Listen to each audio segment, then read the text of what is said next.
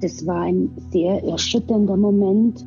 Die Bilder von einem ja, total zerschlagenen Gesicht. Ich habe dann, also mir sind die Tränen gekommen. Ich musste dann auch wegschauen. Tödliche Oberpfalz. Verbrechen vor der eigenen Haustür. Ein Podcast von Oberpfalz Medien. Herzlich willkommen zur neuen Folge unseres Podcasts Tödliche Oberpfalz. Mein Name ist Vanessa Lutz und mir gegenüber im Podcaststudio sitzen meine beiden Kollegen Mareike Schwab und Alexander Unger. Wir sprechen heute über den Fall einer jungen Ambergerin, die auf der Suche nach ihrem Glück war und am Ende sehr grauenhaft den Tod gefunden hat. Die Tat war 1998. 1999 startete der Prozess vor dem Landgericht in Amberg. Die Kollegin Christina Sandig hat den Fall damals journalistisch begleitet. Ich war damals auch dabei. Ich habe bei Anklageerhebung, bei Urteil und auch bei einem Ortstermin fotografiert damals. Und jetzt hochen wir mal rein, was die Christina noch im Gedächtnis hat von dem Fall. Eine junge Frau, ich glaube, sie war damals 24 Jahre alt, ähm, sucht ihr Glück, findet ihr vermeintliches Glück ähm, in ihrem späteren Mörder dann auch und erstmal Ehemann, sie heiraten. Sie merkt dann wohl sehr schnell, dass der Mensch nicht derjenige ist, der er vorgibt zu sein. Sie träumt von, soweit ich mich erinnern kann, von einer eigenen Diskothek oder einem eigenen Lokal und merkt dann, die Ehe ist doch nicht so, wie sie sein sollte und sie beschließt, sich zu trennen, und ähm, ja, ihr Ehemann beschließt, die Ehe auf, aus, mit Mord zu beenden. Ich habe mal rausgesucht, ähm, die alten Berichte darüber. Es wird hier gesprochen von übelst zugerichtet, bestialische Tat. Der Täter hat, Zitat Richter damals, die Frau zunächst von hinten mit einem Gummiknüpfel auf den Kopf geschlagen. Als das nicht reichte, wurde der 24-Jährigen der Kopf mit einem Baseballschläger zu Brei geschlagen. Und um ganz sicher zu gehen, folgte dann noch mindestens 16, 16 Messerstiche in die Brust der 24-Jährigen, nachdem man ihr noch die Kehle durchgeschnitten hatte, um sie ausbluten zu lassen. Aber was war wirklich passiert? Er hat Vermisstenanzeige bei der Polizei gestellt und soweit ich das in Erinnerung habe, waren seine ganzen Bemühungen, ähm, weil sie gegangen ist, ein bisschen zu viel. Und dann hat die Polizei natürlich nachgehakt und hat eben gemerkt, dass mit der Trennung oder dass diese Ehe, wie er so getan hat, dann doch nicht so gut war. Und dadurch sind sie ihm meiner Erinnerung nach überhaupt auch erstmal auf die Schliche gekommen. Zu dem Zeitpunkt war nämlich die Leiche von Sonja in Tschechien und wäre möglicherweise auch nicht so schnell entdeckt worden. Das Entsetzliche daran ist, die Sonja war auch völlig arglos. Also sie haben ihr vorgegaukelt, man macht einen Ausflug nach Tschechien. Ähm, Im Gedächtnis ist mir auch geblieben, dass sich die beiden Männer vorher, bevor sie losgefahren sind, von ihr noch eine Pizza machen haben lassen. Das hat dann der damalige Landgerichtsvizepräsident und Vorsitzender Richter Günther Müller als Henkersmahlzeit in seiner Urteilsbegründung bezeichnet. Und in Tschechien haben sie ihr dann vorgegaukelt, dass sie plötzlich im Auto an einem Rad was hören, dass es vielleicht eine Radpanne ist. Sie haben sie dann dazu gebracht, auszusteigen und mit der Begründung, dass sie ja dünnere Finger habe, sollte sie mal da so den in das Rad reinlangen und in dem Moment ähm, hat der Freund des Ehemannes zugeschlagen und sie hatte in dem Moment wohl noch gehofft, ihr Ehemann würde ihr zur Hilfe eilen, ähm, aber dem war nicht so. Also ein sehr grausames Verbrechen, einen Menschen um sein Leben flehen zu lassen. Ich habe hier noch die Unterlagen da von der Pressekonferenz der Polizei damals. Ähm, dort hieß es, nach getaner Arbeit fuhren die beiden nach Amberg, aßen Hamburger und Cheeseburger, steuerten eine Tankstelle an und kauften sich ein Sechspack Bier. Die Leiche von Sonja wurde gefunden. ähm, mit Reisig und mit Müll bedeckt, die Hand hat nur rausgeschaut. Diese Szenerie mit dem Auto. Die junge Frau kniet hinten am Auto, versucht da mit der Hand reinzugreifen und dann fällt der erste Schlag. Ähm, die wurde auch nachgestellt. Ähm, Richter und wollte sich damals ein Bild davon machen, wie das Ganze ausgesehen haben kann. Auch ein Gutachter war anwesend. An den Ortstermin kann ich mich jetzt konkret nicht mehr erinnern. Ich kann mich aber erinnern, dass ähm, die tschechische Polizei Fotos von der Leiche gemacht hat, die beim Prozess im Schwurgerichtssaal in Amberg dann auch gezeigt wurden. Ähm, das war ein sehr erschütternder Moment. Ähm, die Bilder von einem ja total zerschlagenen Gesicht. Ich habe dann, also mir sind die Tränen gekommen. Ich musste dann auch wegschauen.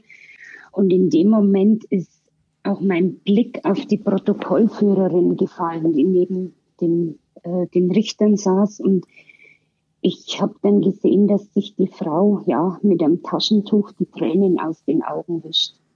Die Angeklagten, ja, man kann immer in Menschen nicht reinschauen, aber ähm, sie haben auch, daran erinnere ich mich auch noch gut, das Urteil, es war ja ähm, Mord, es war ja lebenslänglich für den Ehemann, ähm, sogar mit der besonderen Schwere der Schuld. Ähm, sie haben es völlig, ja, äußerlich ungerührt aufgenommen. Ich glaube, das ist auch für Angehörige ganz, ganz schlimm, nicht ähm, dann zu wissen, wie war denn die letzten Minuten meiner Tochter. Die Mutter war bei der Urteilsverkündung anwesend, oder? Ich meine ja, also die Mutter war ja sehr tapfer. Sie war Nebenklägerin und hat den Prozess ähm, auch verfolgt und dafür habe ich sie auch sehr bewundert, das auszuhalten. Es gibt noch ein Detail. Der Angeklagte, der Haupttäter, der Ehemann, trug noch immer den Ehering mit dem eingravierten Namen Sonja. Ja, ähm, es war auch sehr bizarr, wenn, also zu Beginn des Prozesses, ähm, als er gefragt worden ist, eben zu seinen persönlichen Daten, hat er auch angegeben, Familienstand verwitwet. Richter Müller hat es damals als bezeichnet, Zitat, die größte Geschmacklosigkeit, die ich in über 30 Jahren als Richter in einer Verhandlung erlebt habe. Also ich habe sie als kalt empfunden. Wie gesagt, man kann in Menschen nie reinschauen. Ähm, glaube, dass sie beide dann doch nicht damit gerechnet haben. Mit einem Urteil in dieser in, in dieser Höhe eben Mord, vor allem für den Ehemann, Mord mit besonderer Schwere der Schuld. Wobei der Mittäter ohne die treibende Kraft des Ehemannes ähm, von sich aus nicht zum Mörder der Sonja geworden wäre. Der Ehemann hat ihm 5000 Mark versprochen, wenn er sie mit umbringt.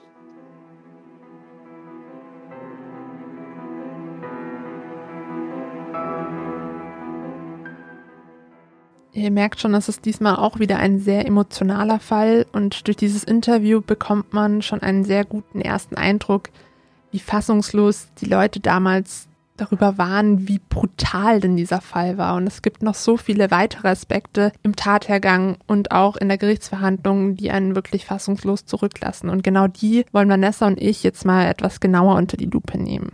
Du hast dich ja intensiv mit dem Fall auseinandergesetzt. Wo fangen wir da am besten an? Also ich gehe mit euch zurück ins Jahr 1997. Im Dezember hat Sonja, die 25-jährige Sonja, den damals 35-jährigen Rainer in einem Amberger Lokal kennengelernt. Sie hat sich gerade frisch von ihrem Freund getrennt und sie verliebt sich sofort in den großen, tätowierten und wahrscheinlich für sie auch gut aussehenden Mann. ist sehr angetan von ihnen und sie heiraten auch ziemlich bald, also drei Monate nachdem sie sich kennengelernt haben. Im März 98 heiraten sie dann standesamtlich und Sonja erhofft sich so ein bisschen, dass Rainer ihr den Lebenstraum erfüllt. Also sie kellnert in einem Spielcafé oder in einem Billardhaus und sie hat immer davon geträumt, selber mal so ein Lokal zu eröffnen. Sonja kündigt dann auch ihren Job oder wird gekündigt. So genau lässt sich das leider nicht recherchieren. Auf jeden Fall ist es für sie nicht schlimm. Sie ist dann Hausfrau und hofft, dass sie mit Rainer ein neues Lokal eröffnen kann. Das klingt nach einer jungen Frau mit ganz vielen Träumen irgendwie. So stelle ich mir sie vor. Lebenslustig irgendwie, auch, auch unterwegs, sage ich mal, so ein bisschen in der Feierszene, wenn man das so nennen kann damals. Und die einfach Lust auf Leben hatte ja, also sie hat auf jeden Fall große Hoffnungen, aber nach der Hochzeit merkt dann Sonja ganz schnell, dass sie einem Blender aufgesessen ist. Denn Rainer lebt von Sozialhilfe und Sonja ist Hausfrau. Das heißt, die beiden haben nicht so eine tolle finanzielle Situation und das sorgt dann auch immer für Streit zwischen den beiden. Außerdem trifft sich Sonja immer noch mit ihrem Ex-Freund, was Rainer nicht so gefällt. Der hat dann auch sehr starke Probleme mit Eifersucht und konfrontiert sie damit immer und es kommt immer zum Streit. Und war es dann mehr freundschaftlicher Kontakt oder wollte sie wieder zurück zu ihm? Ja, am Anfang war der Kontakt zwischen Sonja und ihrem Ex-Freund wahrscheinlich eher freundschaftlich. Aber Rainer greift im Laufe der Ehe immer häufiger zur Flasche und ertränkt seine Sorgen und Probleme in Alkohol. Deshalb sucht sich Sonja eine neue Wohnung und möchte ausziehen und überlegt dann auch, wieder zu ihrem Ex-Freund zurückzukehren. Hm, Wahnsinn. Also da hat sich der Traum und die Hoffnung ganz schnell in Luft aufgelöst. Und was ich hier auch ganz spannend finde, ist eben, wie wir es vorhin schon gesagt haben, eine Frau voller Träume und Wünsche, die gearbeitet hat, wird Hausfrau, sitzt da ja so einem Mann auf. Ganz furchtbar eigentlich. Genau, und sie will jetzt quasi ihr Leben ändern, möchte sich von ihrem Mann trennen und ist auf der Suche nach einer neuen Wohnung. Hm. Und davon hat Rainer Wind bekommen.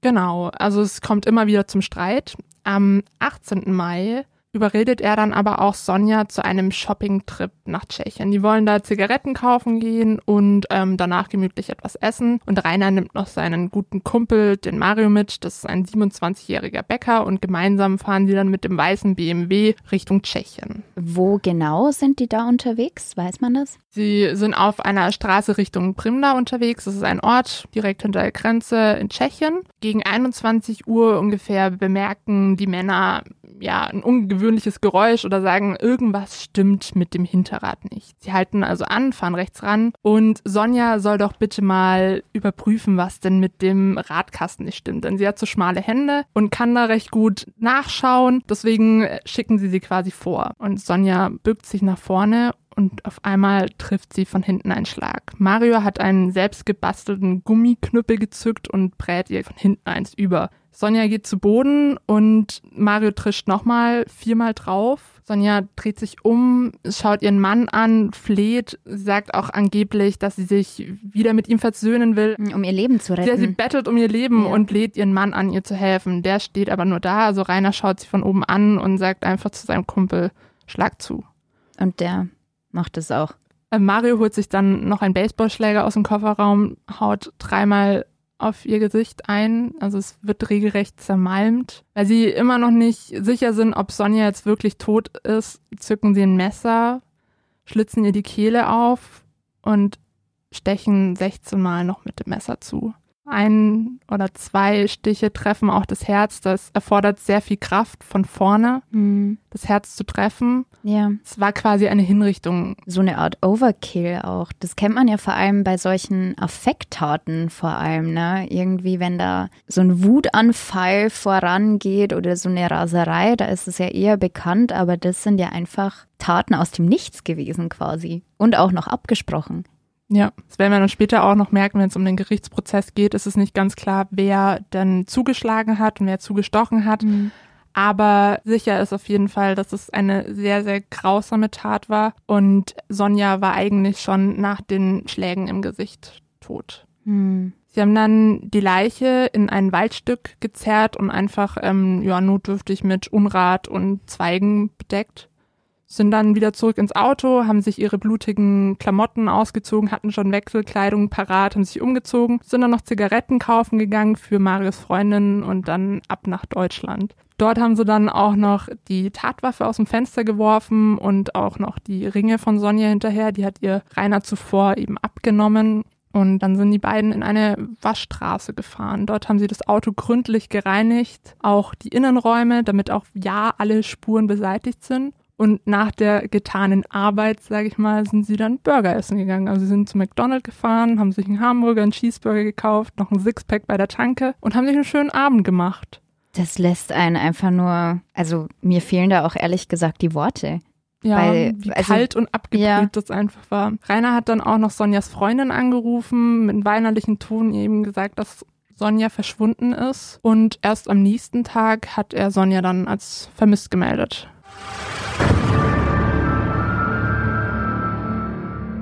Wer Interesse an Podcasts hat, kann auch gerne mal in unser neuestes Produkt reinhören. Unsere Podcast-Werkstatt, den betreiben, den bestücken, den liefern unsere Volontäre im Haus, also die Auszubildenden in der Redaktion sozusagen. Und die machen einen Podcast komplett in Eigenregie, natürlich mit Begleitung von den alten Hasen. Es ist spannend, da reinzuhören. Vanessa, deine Einschätzung dazu? Ich finde, das zeigt vor allen Dingen auch, wie bunt und spannend auch das Volontariat bei uns im Haus ist, was man hier alles für Projekte umsetzen kann. Ich habe auch schon in alle Folgen bisher reingehört. Sehr spannend spannend gewesen. Ich war auch Gast in einer Folge und es lohnt sich auf jeden Fall reinzuhören.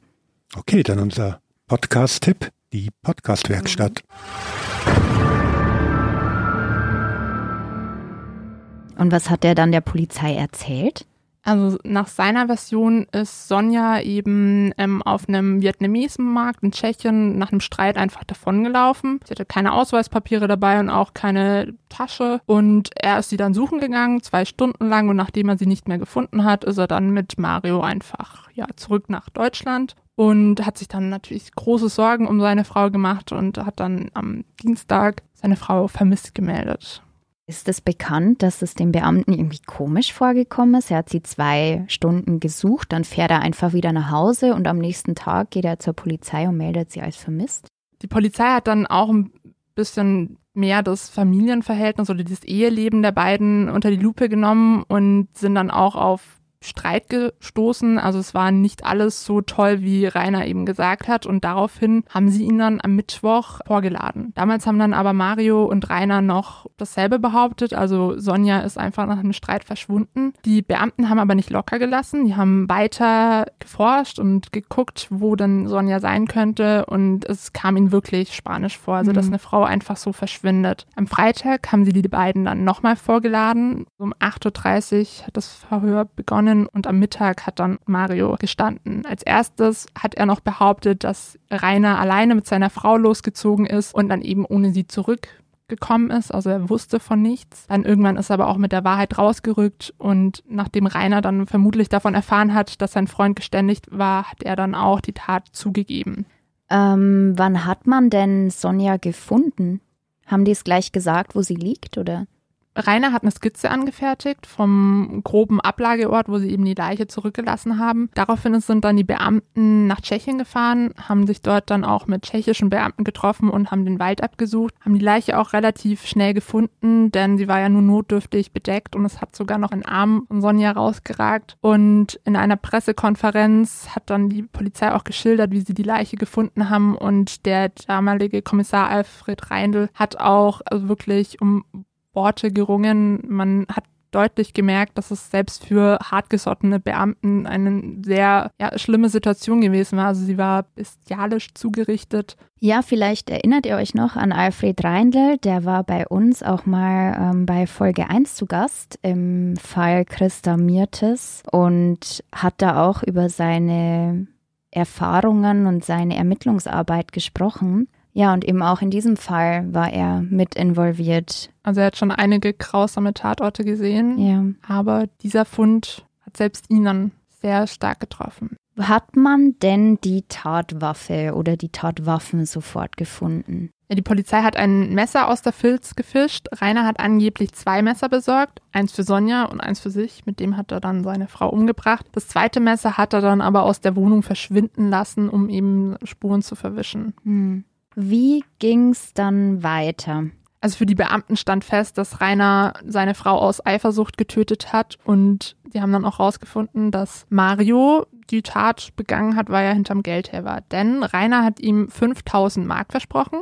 Das ist ungefähr die Höhe, wie er halt Schulden hatte. Er hat vor der Tat kein Geld gesehen und danach hat er 500 Mark von Rainer bekommen, um seine größten Schulden oder die dringlichsten Schulden zu begleichen. Der Fakt hat mich auch sehr sprachlos zurückgelassen. Das ist einfach nur Wahnsinn. Also das sind eigentlich Peanuts und für ja. 5000 Mark, ich meine, damals waren es vielleicht noch ein bisschen mehr wert, aber es trotzdem dafür so ein Mensch, den, ja. die Ehefrau seines Freundes mit umzubringen, sagt schon ja vielleicht auch viel über Mario aus. Hm, Wahnsinn. Ja, noch am Samstag also fünf Tage nach der Tat wurde ein Haftbefehl gegen die beiden erlassen wegen gemeinschaftlichen Mord. Und Rainer wurde dann in der Justizvollzuganstalt in Amberg untergebracht und Mario in Bayreuth in einem Gefängnis, damit die beiden sich dann nicht absprechen können, bis es dann mhm. ein Jahr später zur Gerichtsverhandlung kommt. Mhm. Ja, und zu der ist es auch gekommen, nämlich am 8. Juni 1999 am Landgericht Amberg. Wie ist es abgelaufen? Es war ein sehr spektakulärer Prozess. Er ging insgesamt 19 Tage. Es wurden 40 Zeugen geladen und auch etliche Sachverständiger gehört. Die Anklageschrift war mit Beiwerk und Ermittlungsergebnissen insgesamt 72 Seiten lang. Wir stellen euch da mal Bilder online. Also es waren wirklich äh, Aktenberge, die da Unfassbar. durchgegangen werden mussten. Ja, genau. ja. Also wenn man sich überlegt, wenn man so ja, jetzt auf normale Gerichtsverhandlungen geht, sage ich mal, ähm, wie sie hier üblich sind. Ähm, Bei kleinen Delikten. Genau, da eine Anklageschrift, die ist meistens vielleicht eine DIN A4-Seite lang. Wenn es reicht, manchmal auch zwei, aber 72 Seiten, das ist schon wahnsinnig, ne? Ja, wie haben sich denn Rainer und Mario während des Prozesses verhalten? Ja, wie unsere Kollegin Christina Sandig im Interview zu Beginn schon geschildert hat, war es eher untypisch. Also Rainer hat zwar immer noch seinen Ehering getragen, hat auch gesagt, er ist verwitwet, hat aber sich einfach sehr kühl gezeigt. Also er hat immer vor sich hingestarrt, Mario ähnlich. Er war die ganze Zeit einfach emotionslos. Mhm. Und Rainer hat dann auch sehr detailliert über seine Beziehungsprobleme vor Gericht gesprochen. Also er hat angeblich auch immer mit Mario über diese Probleme gesprochen und dieser hat ihm dann auch geraten, seine Frau umzubringen. Mhm, so wie man es halt macht in solchen Fällen, ganz klar. Rainer war unschlüssig, was er tun sollte. Zitat, in meinen Alkoholexzessen habe ich mich selbst nicht mehr ausgekannt. Also schiebt es so ein bisschen auf sein Alkoholproblem. Mhm. Und als seine Frau dann häufiger Kontakt mit ihrem Ex-Freund suchte, war dann auch von einer Trennung die Rede und einer eigenen Wohnung. Und daraufhin hat er dann eben den Entschluss gefasst, dass wenn er Sonja nicht haben kann, dann darf sie keiner haben. Und da kam ihm der Vorschlag vom Freund ganz gelegen. Die beiden haben dann den Plan gefasst, eben Sonja umzubringen. Also dieser Plan, wie man dann auch schon an der Wechselkleidung gemerkt hat und an den passenden Tatwaffen im Kofferraum. Also der Plan stand fest. Ich finde das so grausam irgendwie und auch so absolut unverständlich, wenn man sich das ja jetzt auch noch mal durch den Kopf gehen lässt. Es geht um Beziehungsprobleme und so, Streit, eine Trennung steht im Raum, dann auch so ein bisschen Eifersucht wegen dem Ex-Freund und dann schlussfolgert man daraus, so eine Tat zu begehen? Das sagt schon recht viel über diesen Menschen aus, würde ich jetzt mal behaupten. Also wir sprechen dann später noch darüber, ob denn irgendwelche ähm, Auffälligkeiten bei ihm festgestellt wurden. Aber wie er das da dem Gericht schildert, also lässt einen schon wirklich sprachlos mhm. zurück. Er hat auch angeblich unterwegs Zweifel bekommen, hat kurz überlegt, dieses Geschehen zu verhindern, er hat auch zugegeben, dass er schuld am Tod seiner Frau ist. Also er hätte alles stoppen können, wenn er gewollt hätte. Aber Zitat, das ist alles abgelaufen wie ein Film und ich hatte auch Angst vor einem Rückzug von Mario. Also vielleicht wollte er vor seinem Freund nicht wie ein Schwächling rüberkommen, wenn sie erst diese Tat planen und dann macht er doch einen Rückzieher. Mhm. Kurz vor der Tat ist auch ein goldfarbener Jeep vorbeigefahren, also wahrscheinlich auch ein bisschen langsamer und die standen gerade mit dem Baseballschläger da. Sie hätten abbrechen können, also sie haben den gemerkt, haben kurz Pause gemacht, mhm. aber danach einfach umso härter zugeschlagen. Und dem Fahrer ist auch nichts aufgefallen. Der sollte sich bei der Polizei melden. Ja. Aber ich habe jetzt keine Aussage gefunden. Also ich mhm. kann sein, dass er gehört wurde von der Polizei oder auch vor Gericht. Aber dazu ließ sich jetzt einfach nach so vielen Jahren nichts mehr finden. Ja, und er hat dann auch während des Prozesses ja noch geschildert, was da abgelaufen ist. Ähm, da läuft es einem auch eiskalt den Rücken runter. Er hat gesagt, sie hat mir ins Gesicht geschaut und hat daraufhin halt einfach Mario aufgefordert, weiter zuzuschlagen. Wahnsinn. Also es ist sehr widersprüchlich, dass er einerseits so behauptet, er hat seine Frau über alles geliebt. Hm, und trägt noch den Ehering während des Prozesses, genau. ja. Aber dann richtet er sie so bestialisch hin. Ja. Ich habe mir die ganze Zeit bei der Recherche gedacht, wenn man noch einen Menschen loswerden möchte, also schon mhm. alleine diesen Gedanken irgendwie ja. zu formulieren, aber dann zu sagen, wir fahren nach Tschechien ja. Und mit drei Tatwaffen, mit 16 Messerstichen. Ja. Es ist unglaublich. Es ja, und dann auch noch die Leiche wie ein Stück Müll zu entsorgen, ne? mit Unrat bedecken und so weiter. Das also wie du schon sagst, es ist total widersprüchlich, wenn er einerseits sagt, er liebt sie und dann passiert sowas. Ja. Das Gericht wollte dann auch rausfinden, wie genau es dann passiert ist. Denn Mario schildert die Tat so ein bisschen anders. Denn in Reiners Version ist ja Mario eher der Täter. Also er hält seine Frau fest und gibt ihm die Anweisungen. Laut Mario war es aber eher umgekehrt. Und das wollte das Gericht dann eben mit einem Ortstermin herausfinden. Sie haben sich auf einem Sportplatz in Amberg getroffen und eine Polizeibeamtin sollte dann die Rolle von Sonja einnehmen. Und Rainer zeigte dann anhand dieser Beamtin, wie eben sein Kumpan Mario auf die, auf seine Ehefrau eingeschlagen hat. Mhm, und was hat Mario gemacht? Der hat geschwiegen, also er hat sich immer auf seine Aussage, die er damals bei der Polizei getätigt hat, ähm, berufen. Ja. Und die war eben genau umgekehrt. So wie Rainer die Tat dann dargestellt hat, kann sie aber gar nicht passiert sein. Das bestätigt nämlich der Professor Dr. Betz, das ist der Leiter des Rechtsmedizinischen Instituts Erlangen. Denn so wie Mario angeblich die Schläge mit dem Baseballschläger durchgeführt hat, passen sie nicht zu den Verletzungen, die Sonja dann hatte. Ist er dann abgerückt von seiner Darstellung? Nee.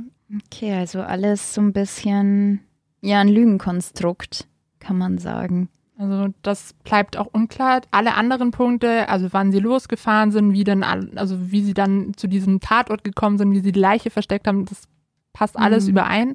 Aber genau in dem Punkt, wer dann diesen tödlichen Schlag ausgeführt hat, widersprechen sie sich, beziehungsweise beschuldigen sie jeweils den anderen. Denn laut Marius Version soll er nur Sonja bewusstlos geschlagen haben und Rainer hat dann eben die Tat vollendet. Vollendet, ja. ja. Also quasi das mit dem Messer und die dann niedergestochen. Genau. Vor Gericht wollte man dann auch verstehen, wie denn genau das Verhältnis zwischen Rainer und Sonja war. Dazu haben sie dann auch eben 40 Zeugen verhört, unter anderem Sonjas Mutter. Die hätte die Aussage verweigern können, aber hat sich dann dazu entschieden, dass sie aussagt. Sie hat mhm. dann sehr sachlich ihr Verhältnis zum Schwiegersohn geschildert und auch alles, was sie mitbekommen hat. Interessant war der Fakt, dass sie eben ihren Schwiegersohn quasi das erste Mal vor Gericht gesehen hat. Sie wusste, dass Sonja einen neuen Freund hat, den dann auch heiratet. Also sie wusste zwei Tage vor der Hochzeit Bescheid, wurde aber nicht eingeladen mhm. und hat Rainer nie kennengelernt. Sie hat mhm. lediglich mit Sonja telefoniert. Die hat ihr dann auch relativ bald nach der Hochzeit erzählt, dass eben nicht so gut läuft die Ehe, dass Rainer auch einen Schrank zertrümmert hat und gedroht hat, sich umzubringen, wenn sie ihn verlässt. Dann gab es noch weitere Zeugenaussagen, nämlich auch die von der Nachbarin. Ja, die wohnte Wand an Wand mit dem Ehepaar und hat gesagt, dass sie sehr freundliche, höfliche, aber auch nicht unbedingt leise Nachbarn waren. Mhm. Also es gab immer wieder Streit oder Lustgeräusche. Und eines Nachts hat dann auch sie den Ausruf Lass mich in Ruhe gehört. Daraufhin dann einen sehr lauten Knall. Und mhm. ihr Mann hat damals dann auch zu ihr gesagt, jetzt hat er sie wahrscheinlich erschlagen. Mhm. Aber nachdem die Nachbarin dann Sonja munter am nächsten Tag im Treppenhaus gesehen hat, hat sie sich dann keinerlei Gedanken gemacht. Hm, das klingt ja auch nach einer, wie soll man sagen, nach einer ziemlich toxischen Beziehung quasi. Also weil einerseits läuft die da munter rum und alles und ja, sie scheinen sich ja auch wieder versöhnt zu haben nach den Streitigkeiten, aber es ist da auch ganz schön abgegangen, ne? Ja, dann hat das Gericht auch noch ein bisschen genauer in Rainers Vergangenheit gegraben. Sie wollten nämlich wissen, ob Rainer schon immer so gewalttätig und aufbrausend war und haben dazu Rainers Ex-Frau befragt. Sie hat unter Ausschluss der Öffentlichkeit ausgesagt, denn sie hat Angst um ihre Familie. Sie hat sich nämlich, ja, so wie es klingt, nicht ganz im Guten von Rainer getrennt. Also sie hat, war mit ihm verheiratet. 13 hm, Jahre lang. Ne? Ja, also eine lange Zeit. Die Ehe ging dann 1996 in die Brüche und die Scheidung verlief laut Rainer aber sehr einvernehmlich und er war immer noch befreundet mit seiner Ex-Frau. Hm, sagt er. Die Frau wollte sich eben dazu nicht wirklich äußern. Mhm, ja, und berichtet unter Ausschluss der Öffentlichkeit. So einvernehmlich ist es offenbar gewesen. Dann kam auch noch die Polizei als Zeuge vor Gericht. Wie, was haben die erzählt? Ich fand die Aussagen auch ganz spannend. Also da wurde dann ein bisschen genauer beleuchtet, wie das dann damals war, als Rainer eben Sonja als vermisst gemeldet hat. Und es gab einen Beamte, der gemeint hat, ja, er war besorgt und normal nervös. Also nicht auffällig, aber ein Grenzpolizist kann sich noch erinnern, dass er Rainer als merkwürdig empfunden hat. Denn laut seiner Aussage hat Rainer eher den Eindruck erweckt, dass ihm das Verschwinden seiner Frau völlig egal ist. Er nur formeshalber sie vermisst melden will. Er war in keinster Weise nervös und hat auch nach seinem Geschmack so oft das Wort Vermisstenanzeige verwendet. Und wahrscheinlich hat er schon häufiger mit solchen Fällen zu tun gehabt und er meint, es ist eher untypisch, dass jemand sich auf diese Formalie quasi fokussiert. Und sag mal, als besorgter Ehemann, mhm. da macht man sich ja nicht Gedanken, dass das alles ordnungsgemäß protokolliert mhm, wird. Ja, sondern man nimmt es auch selber in die Hand und sucht ja nach der Person. Genau, hat er ja auch gemacht, hat ja mhm. auch so Flugblätter sich drucken lassen von einem ähm, Kumpel mit einem Bild von Sonja drauf und ist ja auch unter Tränen durch Tschechien gelaufen, zusammen mit Mario und hat immer gesagt, wo ist meine Frau? Und also da können sich auch noch viele dran erinnern, wie traurig oder wie, wie er den betroffenen Ehemann äh, mhm. gemimt hat. Und wenn man jetzt halt rückblickend weiß, was da vorgefallen ist, ja, dann wurden vor Gericht auch ähm, die Ergebnisse der Gerichtsmedizin vorgetragen, was dann auch nochmal die Tragweite dieses Verbrechens ganz, ganz deutlich gezeigt hat. Ja, da wurde dann auch klar, dass Sonja also ihre Verletzungen nicht überlebt hätte. Also selbst wenn zwischenzeitlich irgendwie ein Krankenwagen gekommen wäre oder irgendjemand geholfen hätte, also sie wäre definitiv an ihren Verletzungen gestorben. Das macht deutlich, wie gravierend die war. Da hat ja dann auch unsere Kollegin vorhin im Interview sehr deutlich geschildert, dass dann auch Bilder gezeigt wurden und bei der Obduktion wurde dann auch festgestellt, dass Sonja fünf Risstraumawunden hatte am Kopf mhm. und drei ähnliche Verletzungen im Gesicht und dazu kamen unter anderem auch Brüche des Gesichtsknochen und ein Bruch der Stirn. Diese 16 Stiche im linken Brustbereich wurden ihr zugefügt, als sie dann schon auf dem Rücken lag. Mhm. Dabei wurde die linke Herzkammer getroffen und auch die Lunge durchbrochen. Ja, und die unmittelbare Todesursache war laut Sachverständiger dann eine schwere traumatische Verletzung des Hirngewebes. Und konnte man feststellen, dass sich Sonja irgendwie gewehrt hat? Sie hatte keinerlei Abwehrspuren. Mhm. Ja, und was sagt denn das psychologische Gutachten aus über die beiden Täter? Also die Gutachter fanden keine Anzeichen für gravierende Persönlichkeitsstörungen, weder bei Mario noch bei Rainer.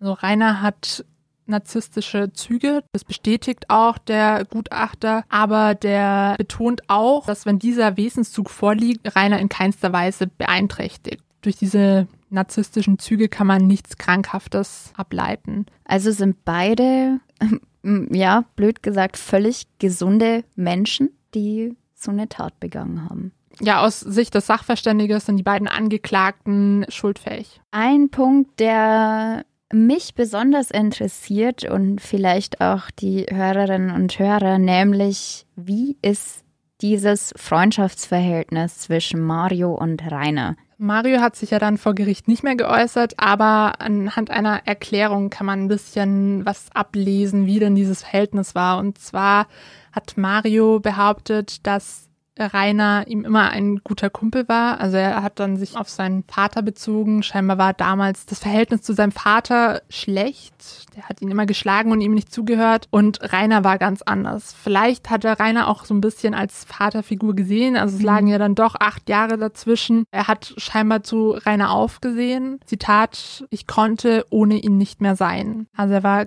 regelrecht abhängig von Rainer. Mhm, emotional abhängig, ja. Und dann kam eben die neue Ehefrau Sonja dazwischen und hat das vielleicht so ein bisschen gestört, weil vor Gericht hat er dann eben auch wohl gesagt, dass er auf Sonja ziemlich eifersüchtig gewesen ist. Ja, das gibt er zu, aber er sagt auch, dass er niemals vorgeschlagen hat, Sonja zu töten. Ja, aber trotzdem, so hat es auch geschildert, hat er eben Angst gehabt, dass sein Freund Rainer sich nach dem Mord an seiner Frau was antun könnte und hat ihm deshalb geholfen, um das zu verhindern. Also einerseits hört man, dass er irgendwie der einzige Freund ist oder dass er so zu ihm aufblickt und er das alles nur für seinen Freund getan hat, aber wenn dann am Ende diese 5000 Mark im Raum stehen, dann wirkt das alles schon sehr mhm. unglaubwürdig. Der Vorsitzende Richter Günther Müller hat das damals auch ziemlich deutlich formuliert. Der hat nämlich gesagt, dass Rainer in Mario einen Komplizen gefunden hat, der nicht aus Mitleid mit seinem damaligen Freund gehandelt hat, sondern schlichtweg für 5000 Mark. Ja. Das sagt dann schon alles aus. Wie sieht denn oder wie hat denn am Ende das Urteil ausgesehen? Wie viel haben die beiden bekommen? Also beide, sowohl Mario als auch Rainer, haben lebenslänglich bekommen wegen diesem bestialischen Mord. Nach 19 Prozesstagen ist dann das Urteil gefallen in einer 45-minütigen Urteilsbegründung. Der Vorsitzende Richter Müller hat dann auch noch gesagt, dass keiner wirklich weiß, was passiert ist, denn einer ist tot, und zwar Sonja, der zweite, Mario, schweigt beharrlich und der dritte, Rainer, hat eine Geschichte erzählt, die von der Beweisaufnahme zum Teil widerlegt worden ist. Also deshalb wusste man auch bis zum Schluss nicht, genau, wer von beiden jetzt der Täter war oder der Ausführende, wer was genau gemacht hat. Aber sicher ist, dass eben Mario aus Habgier gehandelt hat und Rainer aus Eifersucht. Ja, die waren beide laut Gutachten schuldfähig, deshalb lebenslänglich. Wegen dieser Erbarmungslosigkeit dieser Tat hat die Kammer dann eben auch die besondere Schwere der Schuld festgestellt. Was eben bedeutet, normalerweise, wenn man lebenslänglich ins Gefängnis muss, hat man ja nach 15 Jahren die Chance, wieder rauszukommen. Und wenn eben die besondere Schwere der Schuld festgestellt worden ist, wird es ziemlich schwierig, da dann sofort wieder auf freien Fuß zu kommen. Ja, es ist ein Fall, haben wir ja schon gesagt, der einen ganz sprachlos macht. Was mich da auch so beschäftigt hat, das ist eben, du lernst jemanden kennen, gehst mit ihm eine Beziehung ein und dann entpuppt sich der Mensch als was ganz anderes, das er eigentlich ist. Vor allem, wenn ich jetzt überlege, die ist ungefähr in meinem Alter, hm. Sonja, und verliebt sich da wahrscheinlich in diesen etwas älteren Rainer hm. und erhofft sich dann da irgendwie ein tolles Leben. Und anstatt dass irgendwie geredet wird oder dass Sonja halt einen Schlussstrich ziehen kann, beendet Rainer das auf so eine bestialische Weise. Mhm. Ja, und zeigt nicht mal ein kleines bisschen Reue oder irgendein Gefühl ihr gegenüber. Ja, vielleicht geht's euch so wie uns und ihr braucht vielleicht auch einen Moment, um mal ein bisschen durchzuschnaufen. Und wir sind jetzt auch am Ende der Podcast-Folge angelangt und wir bedanken uns wieder, dass ihr zugehört habt und hoffen, ihr schaltet beim nächsten Mal wieder rein.